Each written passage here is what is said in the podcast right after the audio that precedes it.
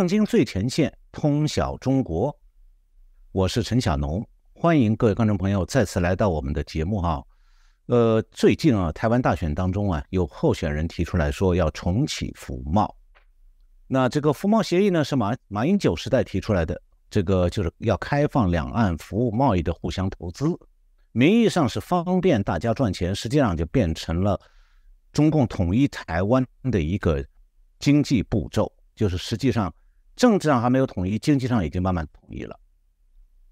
那个服贸协议呢，是在中国经济表面繁荣的时候提出来的，那是希望说想要沾中国经济繁荣的光，那结果就爆发了太阳花学运。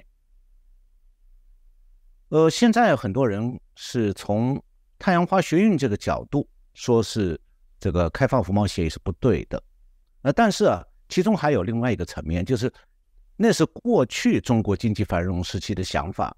但现在中国经济的繁荣已经成为明日黄花了，呃，昨日黄花了。既然中国经济已经是昨日黄花，那么现在再重新要重启服贸协议，其实就是有点要害台湾被坠落的中国经济拖下水。用个简单比喻来讲，大陆有几千万失业的青年，难道开放服贸协议就是要帮大陆几千万失业者到小小的台湾来谋生吗？那这样的话，台湾人怎么活呀？不是要被大陆人淹没了吗？那偏偏台湾就有不识时务的候选人。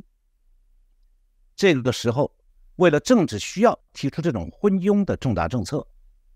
那么到底啊，今天中国的社会经济状况处于什么状态？那我以前呢，我们是有一点介绍哈。呃，台的选民啊，其实可以多了解一下。那么这样的话呢，会对大家认识中国的真实面貌啊。有所帮助，免得呢就上了某些候选人的当。那今天我想讲三个话题，第一个话题就是中国年轻人为什么流行三不？三不是不恋爱、不结婚、不生小孩。那第二个话题是中国的中产阶层现在被称为三奴，奴是奴隶的奴，就是房奴、车奴。海奴，海奴可能台湾观众朋友第一次听到哈，我后面会讲。那第三话题就是中产阶层现在变成了中产。如果是用台湾的国语来念的话，中产阶层和中产呢是一样的，一样的发音。但是我用这个大陆的这个普通话来念的话。中产阶层和中产是两回事。什么是中产？中国讲的中产就是悲惨的惨，是中产阶层，就处于中间地位的很悲惨的阶层。那么他们的这样的中产阶层在中国，他们的苦恼恐惧是从何而来？那这三个话题啊，它不是单纯从一个旁观者的角度来看中国的经济的困境哈。因为要讲这个话题，主要是因为台湾有一些主张和中共要靠近的候选人啊，他们是看不到中国的困境的。那事实上啊，如果台湾真的靠近中国、靠紧中国了，紧紧的贴着中国了，那么台湾无数家庭的经济安全就会深深的受到此时此刻以及今后中国经济困境的严重影响。那好，下面我来开始讲第一个话题啊。这个中国年轻人流行三不，背后苦境无处诉。那我们一般都知道，说青年人大学毕业以后出社会了，那可能是处在一个一个人吃饱全家不饿的状态，就是说他自己是一个单身的。那如果他准备这种一人吃饱全家不饿的状态，他要准备十年二十年以后还是这样过，那说明什么问题呢？说明他是在社会上艰难求存，他根本就没有成家立业的机会了。那么这样的人过了三十五岁，就是在中国，如果你是一人吃饱全家不饿那么混着，你混到三十五岁，你的生生活处境会不会提升？那下面我来告诉大家。先讲这个三十五岁哈，那现在中国企业招聘的时候，是一家公司招五个人。会有几百个人拿着简历要投送，挤在公司大门口，希望等到一个面试的机会。这时候呢，往往会看到说，哎，有一个 HR 人力资源的人走出公司大门，站在站在台阶上，要喊一句话，大家常常听到的，叫做“三十五岁以上的都走吧，可以走了”。这句话什么意思？就是公司招人现在在中国只招年轻人，三十五岁以上的，你根本不要想来投简历，你连面试机会都是没有资格的。那不管你有什么学历和工作经历，也就是讲，在中国，三十五岁一个人，你可能正规的就业生涯就已经结束了，以后只能靠打零工。你要失业的话。就靠打零工做苦力来勉强糊口了。那现在中国的青年人对他们来讲，哈，所谓的繁荣的经济啊，其实都是已经消失掉的泡沫。那么他们面对眼前的困境呢，不管他愤怒也好，绝望也好，都无济于事的，因为这是在专制的中国，你连骂一句政府的话，这样的自由都是没有的，都不敢骂。那么这种社会现象，就是三十五岁公司不要的这种社会现象，就可以解释为什么现在中国越来越多的年轻人都开始选择不恋、不婚、不生。不恋就是不恋爱，不婚就不结婚，不生就是不生小孩，因为他干脆女朋友都不要了，或者女生是话男朋友也不要了，我不要男朋友。那么前年啊，上海封锁的时候有过这样一件事，有一个防疫人员，中国叫大白，就穿全身白大褂，要把一个年轻人拖去隔离。那这个防疫人员就讲哈，你要是不听话，不跟我们走，会危及你家祖宗三代。那大家想不到，这个年轻人回答的很干脆，他的回答是什么？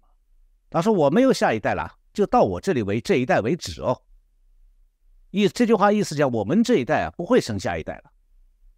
这句话是很扎心的一个话哎，那从家庭来讲的话，他是打算让家族从此绝后啊，因为他自己就是独生子女，那他不打算要下一代了，他家就到这一代为止，那就是他们家以后没有后人。那么从社会来看的话，这样一个社会现象普遍了以后，中国今后年轻的劳动力数量会很快在萎缩当中。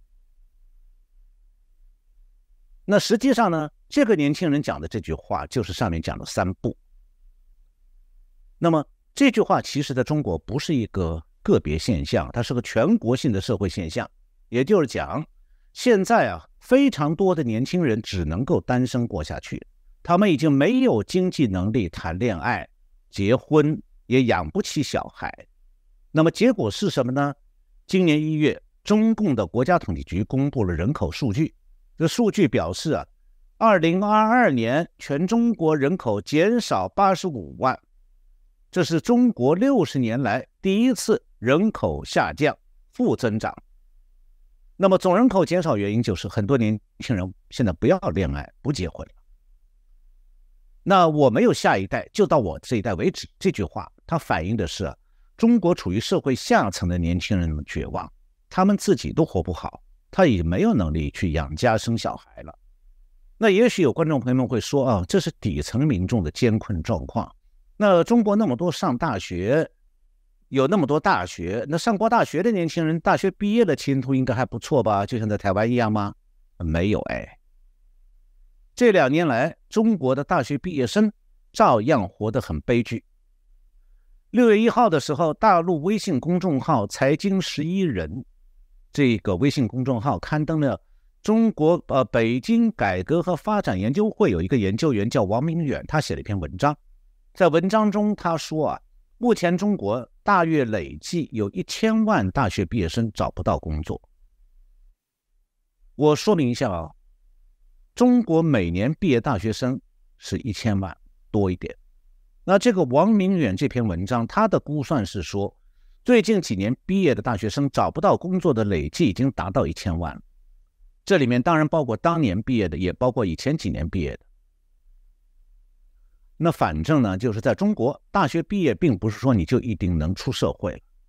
你要是在中国一个大学毕业生，你要是遇到了失业大潮的年代来临了，这个年代不是暂时的，是可能是很长远、很长远的。那这样的话就意味着你毕业就是失业，你想出社会，社会对你关门了，你出不去了。出了校门，马路对过的所有地方都对你关门。你想进哪个地方找一份工作？对不起，没有。那这种状况呢？台湾的媒体也有报道的，这个报道也提到过，说每五个年轻人当中，在中国，你就有一个人现在没工作。那年轻人啊，生机勃勃，他们出社会的同时呢，也想要谈恋爱，想要结婚呐，这人之常情哎。但是今天的中国的年轻人啊，苦的连恋爱都不想谈了，因为恋爱也是要花钱的。那就算他有一点点钱谈恋爱，他也没有钱结婚呐。在中国结婚很花钱的，我后面会讲到。所以这样的话，中国年轻人干脆说我不谈恋爱，我不要男女朋友了。那有媒体报道说，根据民调数据，哈，中国现在是有四成多的在念书的大学生都表示讲他们现在不想谈恋爱了，而且是女生的比例还高过男生。为什么呢？因为女生觉得说找一个大学毕业的男生，反正他养不了家，我跟他谈什么恋爱？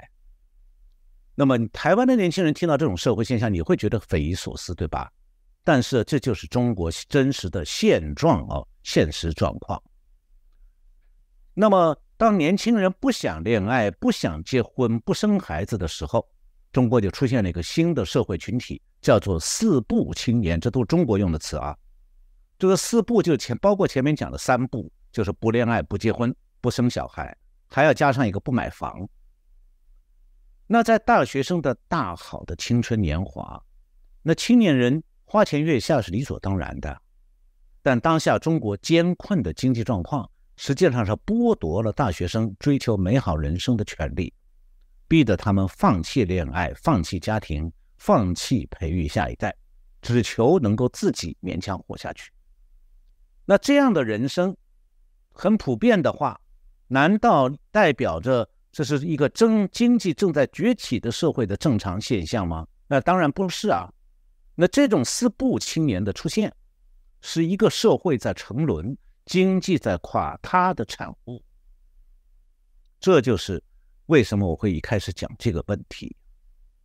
那当下台湾有的候选人还在梦想要跟中国统一，或者是说要重启服贸协议，让中国开心。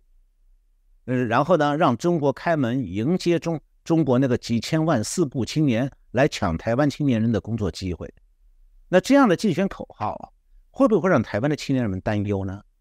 答案是显而易见的哦。台湾的青年人出社会以后工作也很辛苦的，但至少啊，台湾没有中国那样的四不青年嘛。就算有个别，但整个社会来讲没有这种社会现象。那谁愿意过那种生活？那是青年人的绝路哎。所以我是有点搞不懂，为什么有的候选人就鼓吹说台湾青年人要受中国青年人那种绝路的生活模式来冲击，受他们冲击，而且呢，这种人的说法居然还受到不少选民，特别是青年人的支持，我真的不懂。其实要了解一下中国的现真实现况，大家就会了解讲，这次大选它不是什么纯粹的和中共对话协商。追求什么和谐、没共好这种问题哈？中国经济社会状况在急速的恶化。我们单纯从台湾的经济层面来看的话，现在以及今后要是和中共携手，势必就会把中国经济恶化的这种局面进口到台湾来了。那根本就不是两岸共好啊，是共坏、共同坠落哎。那下面我再具体来讲一下这个中第二个话题：中产阶层成中产，中间的中悲惨的惨，然后三奴状况令人愁。我来具体介绍一下这方面的情况。那以前我在节目里是介绍过中国现在社会底层的就业和生活困境，比方讲八千万人在这个骑在摩托车上上班，每天送餐啊等等。除了这个以外，他们找不到工作。这说明呢，其中大部分的大学毕业生，也就中国今天的大学毕业生，也在加入社会底层，而不是毕业以后前途光明。那是不是讲，就除了他们以外，中国现在的中产阶层就是已经事业有成的人，有车有房，是不是就生活的很满足稳定呢？并非如此啊！很多台湾的观众朋友们可能完全不知道。那我今天就来讲讲中国的中产阶层如今的命运了。那通过这面镜子呢，是让观众朋友们来看一看，说中国除了少数的富人和一个庞大的底层民众。作为社会中间的这个中产阶层，他们现在在怎么样看待中国经济社会的未来？哈，那接下来我就有观众朋友们来介绍一下，什么是中产阶层。那么我不用中产阶级哈，因为一讲到阶级又坠入马克思的那个阶级论了。中产阶层呢，通常是指说受过良好教育、具有专业知识、有一定的职业能力、还有消费能力、有稳定收入、还有一定社会地位，所以他们是这个接近这个这个这样一个社会群体呢。我们先不谈他的社会群体中间也是收入有从低到高嘛，我们就选这个中产当中中产群体里面收入最低的那个部分。那么，中产阶层的最低收入水平在各个国家是不一样的，没有统一的国际标准。因为每个国家的这个整个国这个 G GDP 就是国内生产总值，还有它的价格体系、福利体系全都不一样，所以没有办法用统一的尺度来话说谁收入到了多少就算中产阶层，是每个国家有自己的看法。那么在每一个社会当中呢？中产阶层它其实是个相对的概念，就是说，它底下有一个社会这个比较低收入的阶层，它上边有一小一小部分百分之几的少数的富人，那么中产阶层就是在这个富人和低收入群体中间的这个阶层，那么。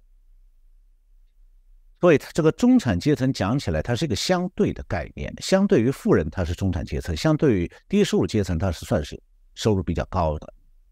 那么，在台湾呢，我查一下资料，好像台湾的民众多半是认为说，所谓中产阶层在台湾就是一个一个人家每个月要有六万以上的收入，然后名下有房子。那么这样的话，两个人的一个家庭的话，月入就是十二万，那么家庭年收入大概在一百四十万新台币。那么我看到中国的媒体哈，这个也是这样介绍台湾的中产阶层的。那我这里就不再讲欧美国家的中产标准了，因为这个和我们今天要讨论的不相干了。那么在中国，下面有意思了，中产阶层的标准是什么？我会讲两个，因为这个中产阶层这个标准在中国是变的。第一个就是中国社会科学院。出版了二零二零年社会蓝皮书，这个蓝皮书里面讲到说，在中国的中等收入家庭的定义是说，家庭年收入在十万以上，十万块人民币。那按照这个定义呢，这个蓝皮书说呢，中等收入家庭人口是四亿人。有观众啊，曾经在我 YouTube 留言下这个节目下面留言问啊，说中国哪有那么多中产阶层啊？那我刚才讲的这个资料呢，就是。是中共官方这么说的。那么现在我要讲第二个概念：中产阶层的收入最低收入标准。现在呢，中国经济社会形势不是恶化了吗？哎，中国的中产阶层标准拉低了。有人说这怎么可以拉低？我告诉各位，因为中共希望这样做，因为他这样可以安慰民众说：哎，虽然你们收入现在少了哈。不过，中国中产阶层人数没减少，还增加了。为什么这么讲？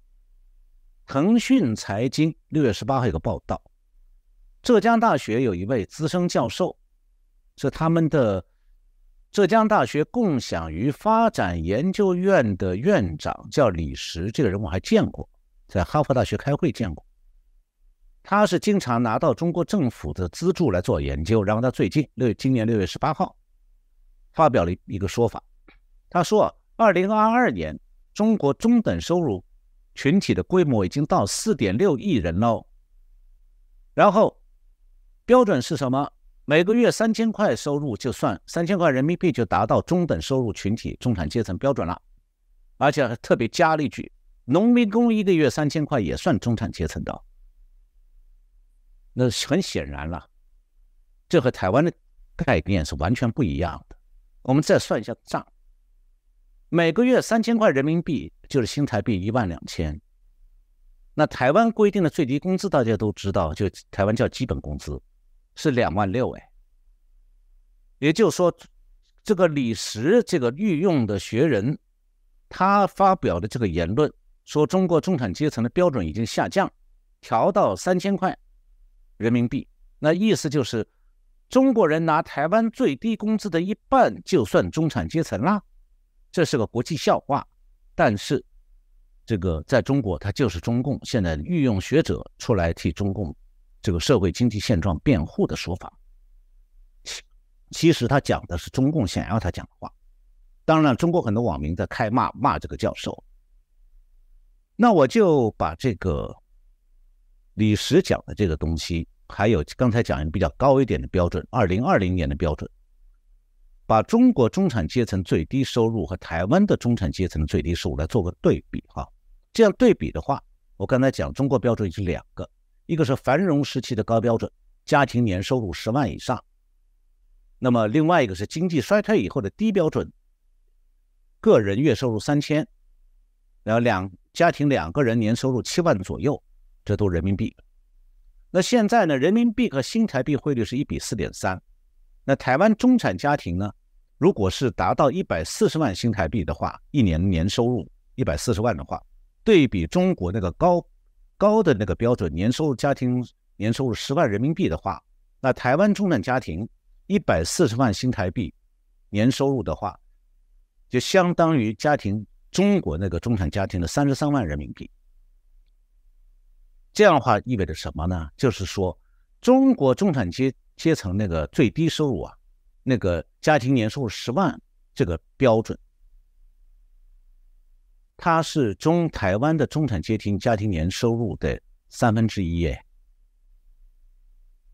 那么，如果是对比刚才那个低标准，就是一个人一个月拿三千薪水就算是中产阶层，那么现在台湾中产阶层家庭年收入是中国的中产家庭年收入将近五倍。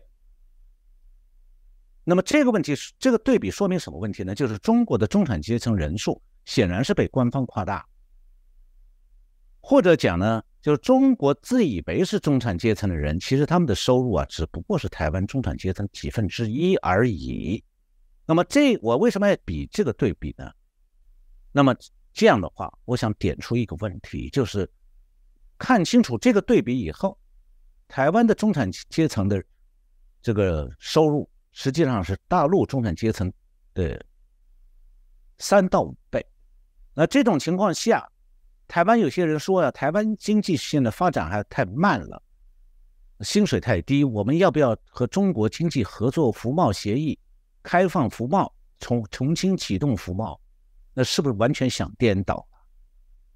在台湾中产阶层人这个收入是大陆中产阶层三五倍的情况下，大陆那几千万失业的大学生，如果他们都跑到因为台湾开放服贸了。以后按照这个服贸协议，自由的了到台湾来做生意也好，到这边来打工也好，那到底是谁沾谁的光？是台湾因为开放服贸协议，有更多中国人到台湾来打工，把台湾人的饭碗抢掉，还是说中国人因此到台湾，呃，这个台湾人因此呃可以通过服贸一些到中国去，到中国去你去挣什么钱？你的工薪水？和大陆的中产阶层相比是，是人这个只能拿大陆的薪水，那那样的话就是台湾收入中产阶层最低收入的五分之一或者三分之一点。所以很明显的，开放服贸协议、重启服贸协议只有一个结果，就是让中国人来台湾沾光，然后击垮台湾中产阶层他们的谋生道路。那即便哈。这个中国的中产阶层人数被中共明显夸大了，而且中国中产阶层的收入只是台湾中产阶层的几分之一。就是这样一个中产阶层，很可怜巴巴的中产阶层，在中国现在也过得非常苦啊。最近中国一篇报道，别下的标题叫做“全国裁员潮，三点五亿人，中产将返贫变中产阶级，中产就是中国的中，悲惨的惨，中产阶级。这个标题是中国一家媒体刊登的，呃，所以我今天一开始提到中产阶层，中国的中，悲惨的惨，这个不是我编的，这是中国媒体报道用的标题。这个标题说明什么呢？说明中国的中产阶层现在正在贫困化，那过得十分悲惨。这是中国媒体对中国中产阶层现状的描述啊。那么，另外一些表述呢，就是稍微温和一点。中国其他媒体用的词叫做“中产阶层在边缘化、贫困化”这样的字样，也一样是描述中国中产阶层的处境。那么，这里还揭示了一点，就是中国这些收入比台湾低得多的中产阶层，他们还有一个麻烦，他们买了比台湾还贵得多的住房哎。我以前在我们节目里介绍过台湾的房价和中国大陆的房价的差别。那台湾很多人觉得台湾房价已经太贵了，太贵了，希望政府能够采取有一些政策把房价抑制一下。那我想告诉各位哦，大陆的房价比台湾要明显贵得多。那些没钱的、收入只有台湾中产阶层几分之一的中国中产阶层，他们买的就是那样比台湾贵得多的房子。他们收入比台湾只有台湾的几分之一，但是房子他买的房子的价格是台湾的两三倍，这一里一外相差是十倍。但是呢，中国的中产阶层很长期以来，他们一直认为啊，在中国买房子就是财产保值，这个其实就是中国的中产阶层上中共当的原因之原因之一呀。下面我就来进一步讲一讲啊。呃，中国最近的媒体的报道说，当下的中国中产阶层正在变成时代的三奴阶级。这三奴指的是房奴、车奴、孩奴。为什么这样讲呢？因为啊，中国的中产阶层几乎是掏空所有的财力，甚至把父母辈的、祖父母辈的这个储蓄都掏出来，才能够凑够首付。买一套中国的房子，所以他们就成为房奴了。那么，就房子的奴隶。另外呢，还有车奴，就是他们是要贷款买车的，很少有人能够全额付现金买车。在中国，车子比美台湾又贵得多，所以他们用房贷款买车以后，他还要还，既要还贷又要养车，所以不折不扣的成为车子奴隶，所以车奴。那中国还有个独特的词叫做“孩奴”，生了小孩，中国把它叫做“深度套牢”，就跟你买了一吃股票，不小孩不能比作股票，但在中国中国人就这么看的，说你这个父母就沦为孩小孩的奴隶了。那讲到房奴、车奴，大家比较好懂，孩奴呢，我这里要解释一下，就是台湾在呃台湾呢是有生活生育津贴、育儿津贴。还有托育辅助等等育儿福利，那中国不像台湾哦，中国这个这些是福利是全都没有的。那么另一方面，中国还有一个口号，社会上非常流行，就是说不要让孩子输在起跑线上。什么意思？从幼稚园开始，家长就要拼命培养小孩去参加各种班、各种辅导班。那小家长为了让小孩能够进好一点的小学、中学、大学。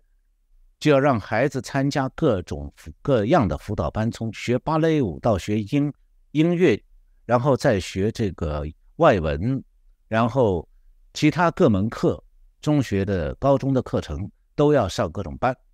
现在这班少一点了，但是变相的家庭辅导开始了，就是他不是开班辅导，政府政府禁止了，就台湾讲的补习班，中国现在政府禁止了，说是要减轻家长负担。减轻了吗？没有，变成地下的，就是家长花更多的钱，把老师请到家里来，对小孩一对一辅导。那当然，一个班老师收费总数变成一对一辅导，他收费会降低一点，但是那个费用是很很厉害的。那么，就算把这小孩供到高中毕业，到了大学阶段，现在呢，大中国的大学学费是每年五千人民币。那台湾我查了一下，公立大学的学杂费一年在两万到三万之间哈，私立大学当然高很多。所以前两年中国的大学的学费和台湾公立大学的学杂费一比的话，好像差不多哎。但是大家听下去，后边有但是的。今年从今年夏天开始，秋天开始，因为中国政府财政没钱嘛。中国政府就堂而皇之的削减教育开支，那这样的话，大学就没钱了。然后现在各个大学都开始宣布学费涨价，涨了最少是一成到两成，涨得多的有些专业的学生学费涨价五成，这都是家长的负担。那接下来是不是说家长把小孩供到大学毕业出社会了没问题了？没有哦，我前面讲过。现在子女大学毕业以后，毕业就是失业，毕业即失业。然后呢，家长的负担又来了。那家长只要还有能力，他要想让小孩不至于在到中国大学毕业就完全没有出路，死路一条了，然后就说让我们送子女出国留学吧。那海外留学贵耶。你像美国的话，连生活费在内，你要到美国来念大学或者研究所，起码一年六万美金。那结果的话呢，中国很多家长，成千上万的家长，每年大概送到美国的留学生就是三十来万。结果呢，花大笔的钱，子女拿一个国外的硕士，回国以后很难找到工作。你就算找到一个工作，月薪也才三五千哦，和农民工一样的。人家农民的小孩从来没有上什么高中，也没上过大学，他现在。一个月起码能拿到三五千，因为农民工作的工作，这个这些大学毕业生不愿意做，那留学生回来更不想做。但是你能找到工作，月薪也就是三五千，和农民工一样。那月薪在中国三五千是什么概念呢？你只够儿女自己，就是自己年轻人自己糊口了，而且是说这里边不包括房租啊。就是如果说我不想跟父母住在一起，我要自己住独立，对不起，你的月薪三五千，你哪怕留学顶着一个某某学校、美国大学的硕士的牌子，你如果是自己租房子住，你的薪水根本就没有那笔那个开支，三五千只够他生活的，不够租房子，那怎么办？租房子要靠父母来出钱帮他租，所以他还是要靠父母。而对父母来讲，你把小孩从幼稚园培养到出国留学回来以后，他租个房子还要你出钱。这就是说，对父母来讲，这小孩真的成为父母一生的负担，是父母永久的沉重负担。生一个小孩，父母就完了，所以叫孩奴，就是你真的成小孩的奴隶。我这还讲，还是小孩还没结婚呢。如果这小孩还说我哎，你们父母养我，又给我租房子，然后我拿三五千块钱我要结婚，那父母还要出钱，要准备几十万礼金给女方，还要给小孩买房买车，是不是听起来超累的？换位思考后，如果台湾的青年人，你如果处在中国，你到中国去谋生，然后在中国定居下来，找到一份职业，一个月。像中国人一样拿个三五千，你要是再生小孩，你要不送回台湾人享受台湾的小孩的相关福利，你在中国养得起吗？养不起的。所以现在大家可以理解了？为什么中国的青年人现在都变成说是四不青年，不想恋爱，不想结婚，不生小孩，不买房子？那中国的中产阶层呢？年龄平均在三十五岁到五岁左右，这段时间本来是他们工作经验丰富、精力充沛、是有希望升迁的年龄，但同时他们也是家庭负担最重的群体，因为啊，他们上有老下有小，在这种偏偏是在这个状态下，他们进入了一个特殊的时代。我刚才前面讲到，中国媒体讲。中国的中产阶层正在变成时代的三奴阶级。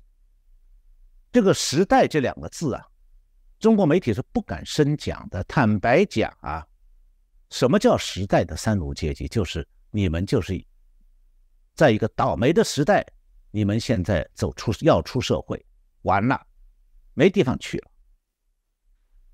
那么，假如说中国的中产阶层过去啊，他们觉得说，哦，他事业有成，工作稳定，薪水每年在增加，他们没有焦虑感。那现在，在他们此时此刻的中国所处的这个时代，他们面临的是另外几个字、几句话，叫做升迁无望，工作不稳，收入不保，开支巨繁，开支非常沉重。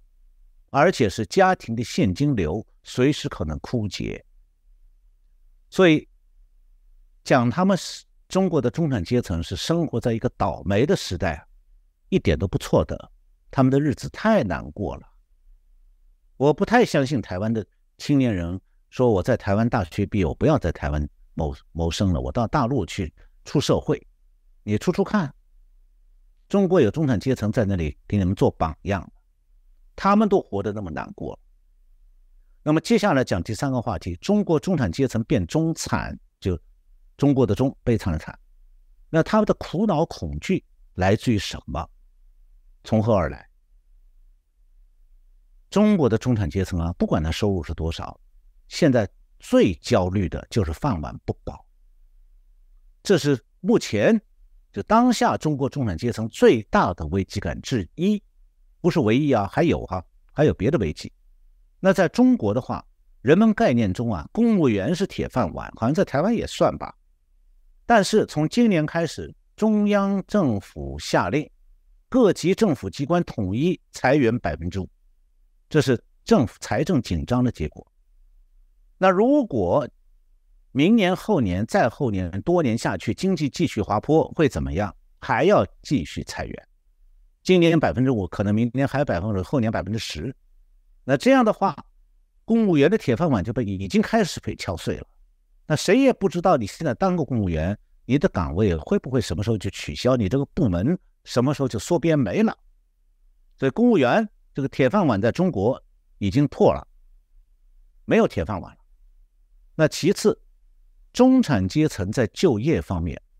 过去很多人都在讲说，中国那些大科技公司，什么阿里巴巴、腾讯啊，还有马云的这些，呃，这个还有其他一些公司，好像在国际上都很有名啊，在纽约也上市了。那么这两年来，这些大公司是什么状况呢？平均裁员十趴以上，而且呢，明着告诉他们的员工，如果生意继续下滑，裁员还会继续。我今天刚看到消息，马云跟他的公司人讲，如果搞得不好，六个月到一年内，阿里巴巴会完蛋，会关张倒闭。所以他现在请了一个台湾人去给他们做这个执行总裁。现在啊，中国这些大科技公司的员工，人人都非常恐慌，他们没有一个人敢放心的讲说，我退休以前啊，在目前岗位上。只会升不会降，因为啊，他说不定下个月他就拿到 HR 的通知了，让他卷铺盖走人了。这第二方面，第三方面，中国财政现在是越来越紧张，已经开始拿教师的铁饭碗开刀了。那具体做法就是把教师的编制啊，从固定的岗位改变成聘任制，聘任制就校长您说了算了，灵活处理。我明年聘不聘你，我可以找各种理由啊。说解聘就解聘了。那么当老师的现在一肚子苦水不敢发呀，因为你跟校长吵，那下一个解聘的就是你。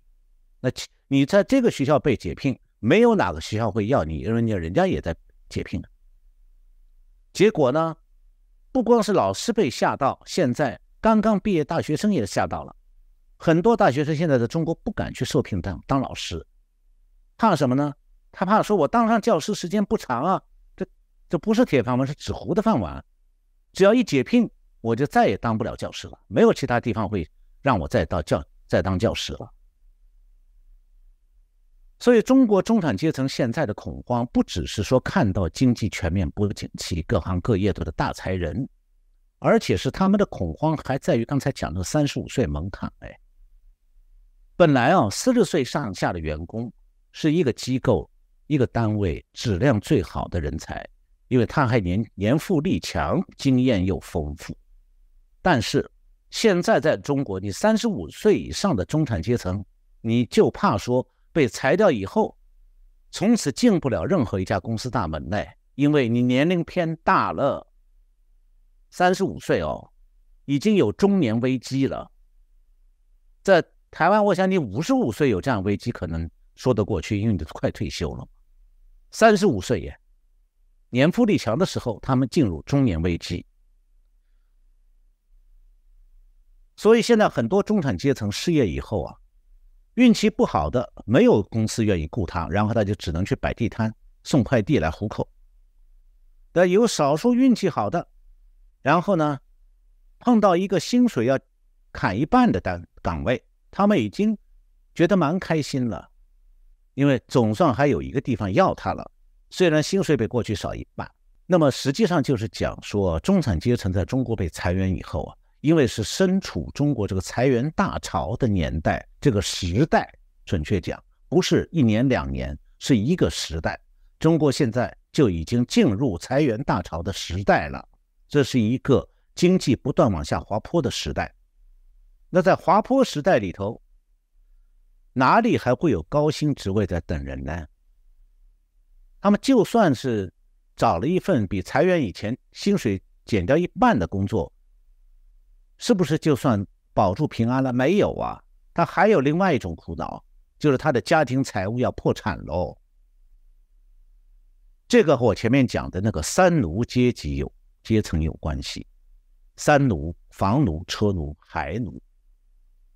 因为这三个部分都是刚性支出，你房贷不能停供，不然法院要上门分房子；你车贷不能停付，不然车商会把你车子是没收。那教育子女的教育费用也必须继续开支啊，你不能说我付了一半不付了，我家小孩就这样烂下去。那过去这些中产阶层呢，靠着不错的薪水，他觉得说他家庭财务啊现金流是源源不断。所以家庭财务计划都排得很满的，很紧。就房子要买大的，车子要买好的，子女教育按高标准安排。那是因为过去他们自我感觉都蛮好的，从来没担心过。为什么他们过去自我感觉太好呢？因为中国中产阶层有一个毛病，通通行的毛病，流行的毛病，就是轻信或者倾向于相信中共的宣传。认为中共强大了，经济只会向好，不会变差的。那就算有短期的波动，那也是美国在捣乱了，中央肯定有办法解决。所以他们以为啊，既然中共政权会持续下去，那自己依靠中共创造出来的经济繁荣就没有问题了。持这种观点的人在台湾也大有人在。那么在这种的信念下，中国中产阶层的家庭财务计划也打得非常满的。他们呢，其实是把希望放在两件事上头了。第一件就是饭碗牢靠，薪水呢只涨不减。那么如果说我这个公司这个经济繁荣的话，那如果我这个公司薪水涨得少，我还可以跳槽，找一家公司薪水涨得多一点。那他们寄希望的另外一件事，就他们的依靠是什么？就是他们家里的住房。他买的房子，他认为说就像高息的定期存款。我们都知道，你在银行存款，如果是存款利率很高的话，你存一个定期存款，那个利息是年年涨加进去，那这个你这笔钱、这笔财产、金融资产，这个不断的在增长。那么，中国很多中产阶层，或者说大绝大部分中产阶层都认为说，在中国你看哦，房子年年涨价，月月涨啊，所以对他们来讲的话，房子就是定期存款。我住在里头，或者我把它两套，我买两套，还有一套租出去，那也是年年涨，月月涨啊，那比银行存款的利息高不知道多少所以很多人是特地在买第二套房。为什么说房奴呢？他有两套哎，一套自己住，一套出去租出去，以租金来养贷款。他们的算盘很精明啊，说哎，等到我真的什么时候有特殊的用钱需要，我卖掉一套房子。几百万、上千万现金就来了，总而言之啊，中共是曾经承诺说他经济永远向好的，那么中国的中产阶层也相信这个话，他不敢不相信啊。在中国人谁敢你敢公开出来说你不相信共产党，你不想不想就业了，差不多。那么再加上呢，中国确实前些年房产价值三五年前房产的一波又一波的不断涨，所以中国的中中产阶层心里底气是很十足的。但是啊，我说他们错误的相信了中共，就是他没想到哎。中共的经济繁荣宣传就像房地产一样，是个大泡沫。那泡沫一旦被戳破了，那上面刚才讲的两个依靠，依靠饭碗牢靠，依靠房产增值，这两个心理支撑，对家庭财务的心理支撑就同时泡汤了嘛。那经济一衰退，那饭碗变得像纸糊的了。那房地产一崩盘，现在想卖房子也有价无市啊。你打两折挂在那里，挂三个月、五个月、六个月，没有人要。那这种时刻，中产中国的中产阶层才才明白过来，他们手中的房子并不是永远在增值的固定利率理财产品啊，是一种自己的家庭负债。那么这样就接下来带来一个危机，中产阶层的另外一个危机，就是房子卖不掉的时候，中产阶层另外又一重危机。现在已经降临了，就是家庭财产的负债危机。那他们都是在房价昂贵的时候，我刚才讲，中产阶层平均收入或者最低收入是台湾的三分之一到五分之一，房价是台湾的三到五倍。他们是在那样的房价、这那样的收入情况下，低收入高房价情况下高买的房子的，所以他们欠下了大笔的房贷。那现在薪水。带来这个现金流不可靠了，说不定什么就断了。房子的租客也越来越少，你用租金收入的已经不能够支付房贷了，每个月的月付了。这个时候，家庭的理财危机就来临了。这里我还要再讲一点，很多台湾人可能没有想过的，就中国的中产阶层有一个特点的，祖上都是穷光蛋。为什么？他们绝大多数。都是一代之内实现财产积累的，啊，其这个财产积累当中最大的一块就是不动产，就房子。为什么说都是一一代人积累财产，祖上都是穷光蛋呢？因为他们是在共产党的中国，中共在上个世纪后半叶统治中国以后，中国人家家都没有钱。我拿我自己家来讲个故事。呃，我这个到美国念书以后，我的父母都专门到美国来看过我。那么我父亲住在普林斯顿那个研究生宿舍的时候，住在我家的时候，我和父父亲家父讲过一种感受，那就是九十年代初的时候，呃，我为了去研究俄罗斯的转型，我是到哈佛大学用一个暑假念完了俄文系一年级的课程。那哈佛大学就是这个。一个年级的课程虽然暑期的暑期的这个课程安排很密集，上午下午都上课，学费是不菲的，要八九千美金。那我呢是因为在普林斯顿大学申请到了念俄文的补助金。说实话，这个我所在的这个普林斯顿大学呢蛮有钱的，我以前在节目里介绍过，所以他对这个需要资金的学生的帮助蛮多。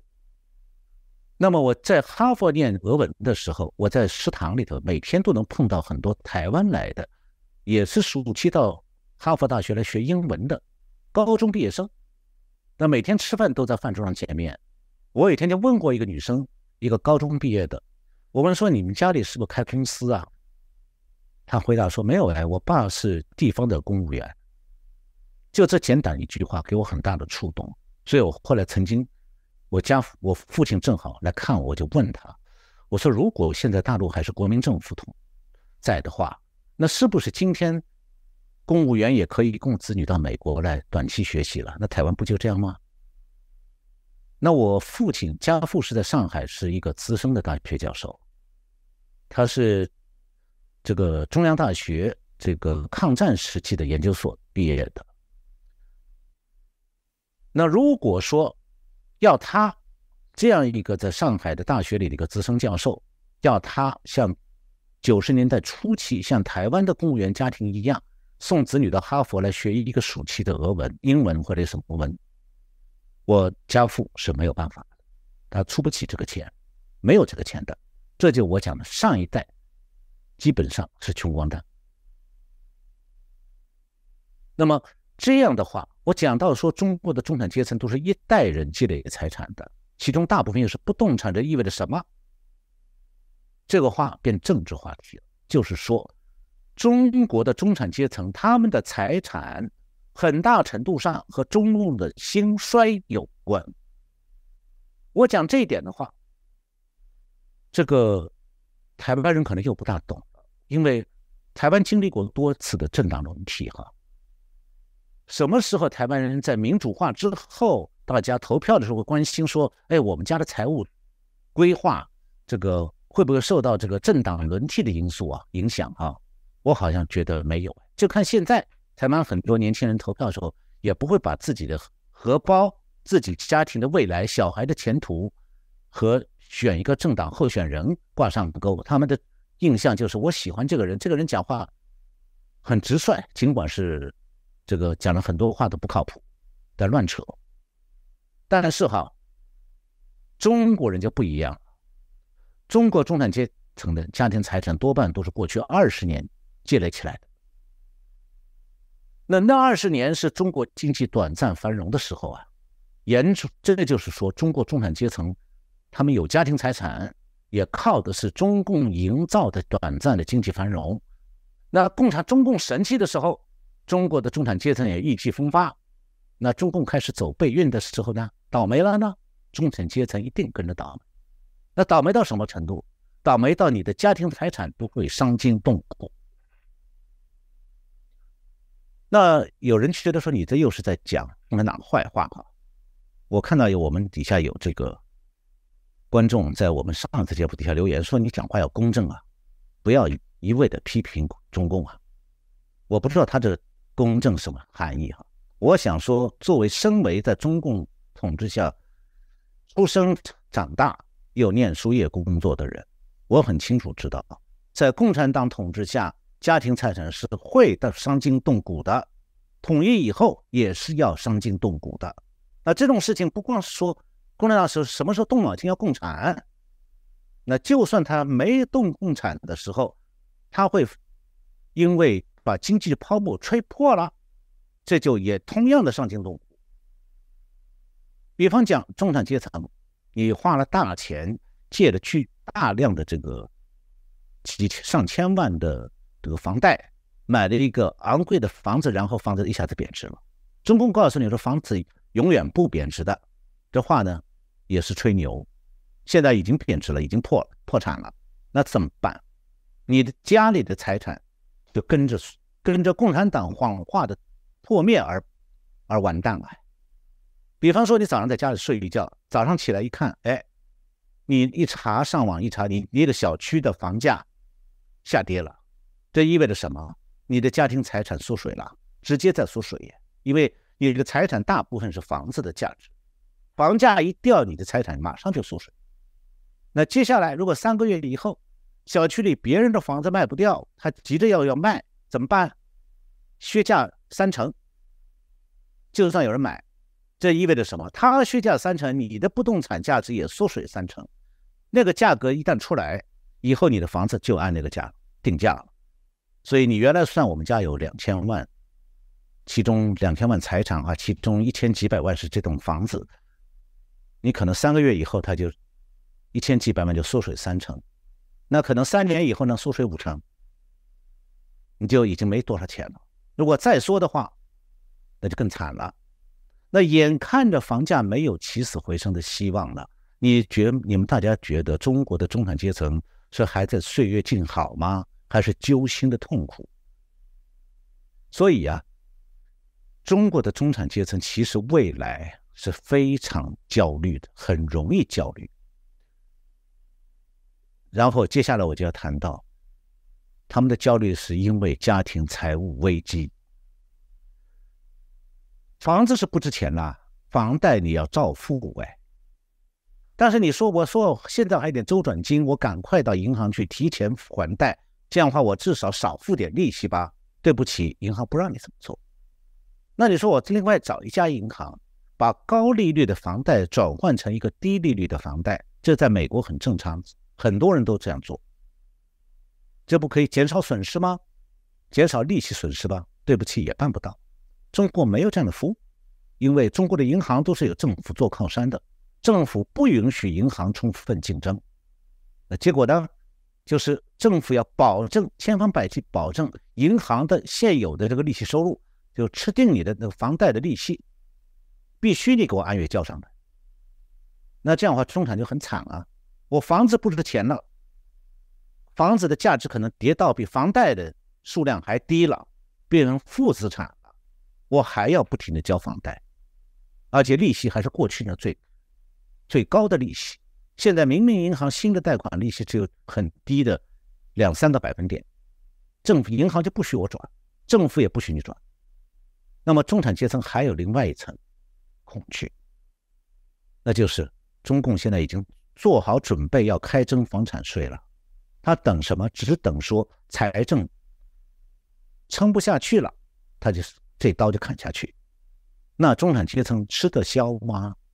房产税一旦开征，是最低是百分之一趴，一趴是什么概念？你房子值你一千五百万的时候，一年你要交十五万房产税耶。我刚才讲到，中国中产阶层家庭年收入才十万。买个一千几百万房子，一年十五万房产税，再加上十来十来万贷款利息，你说你还有什么办法？所以最近中国媒体啊报道这方面中产阶层的困苦的时候，用了个标题，叫做“房屋过剩时代，买房成了最快的破产方式”。那这个标题是中国媒体下的，我是照念而已。那这个报道的判断是讲。未来中国的城市房子，七十趴是过剩的，有百分之七十的城市房子过剩，百分之九十的房地产企业会消失，活不下去死掉了。那未来百分之七十的城市房子是没有任何投资价值的，这句话很严重的。百分之七十的房子没有投资价值，就是说百分之七十的中产阶层买的房子。将来是没有价值的。你不是中产阶层，你买了一个废物，将来又要付房地产税，又要付利息，不管你有收入没收入。正是在这样的背景下，中国的中产阶层是眼看着房价在下跌，首付呢被吞掉，房子变成负资产了，房贷还得照付，而且你房子说我不想要了，我卖行不行？卖不掉，而且你的薪水还在缩水。所以很多中产阶层现在是开始，一个是把各种的资金全部收回来，原来开个小店的我不做了，钱收回来，然后就是再不够，我去动用储蓄来付房贷。那么现在呢，房价大跌这个趋势主要是体现在二手房的价格上，那么现在已经蔓延到上海、深圳这些所谓的最繁华的城市，那么肯定会有一部分中产家庭。储蓄慢慢的耗尽，房贷还欠一大笔，怎么办？家庭财务破产了。所以，这个根据上面这些讲的情况，我们可以得出一个结论，就是说，中国中产阶层的命运是兴也中共，衰也中共。那么，台湾人的幸运在于说，只要台湾的制度不变，你们就不没有那种中国中产阶层的恐慌啊。但是哦，你们可不要通过大选让有的候选人将来还有机会启动什么服贸协议，结果就会把中国的经济衰退和社会恐慌进口到台湾来，降临到你们头上来。这是台湾所有社会阶层都需要高度警惕的大事情。因为一旦台湾经济上和中共靠得太紧了，不是说只出口了一部分产品到中国去，而是说让中国的人可以随便。开放服务贸易，随便到台湾来投资、来打工，那进入那种状态以后，台湾就没有安然无恙的了，各个阶层都不会太平无事了。因为富人你要担心共产啊，那退休的你要担心退休俸大缩水呀。我听到说，有的台湾有些退休的退将还在那里画大饼，说啊，将来你们的退休俸里台币改成人民币了，啊，涨几倍呀？这真的是在信口开河骗人。另外，台湾各种正在工作的阶层，他们立足的经济基础，包括你们的房产等等等等，都会被中国冲击。因为台湾经济经不起中国这种衰退经济的冲击，会被冲垮的。台湾守住自己的制度，守住自己的国家，台湾才能生存下去。好，我今天就讲到这里，谢谢各位观众朋友们收看我们的节目。那过一下。呃，我们的直播就会开始，我在直播室会和大家继续再聊这方面的问题。谢谢大家观看我们的节目，也希望你们点赞，然后传转阅，然后呢，呃，点小铃铛，在这个加入我们的会员，这样你可以收到更多关于我们节目的信息啊！谢谢大家对我们节目的支持，谢谢大家收看我们的节目，我们下次再见。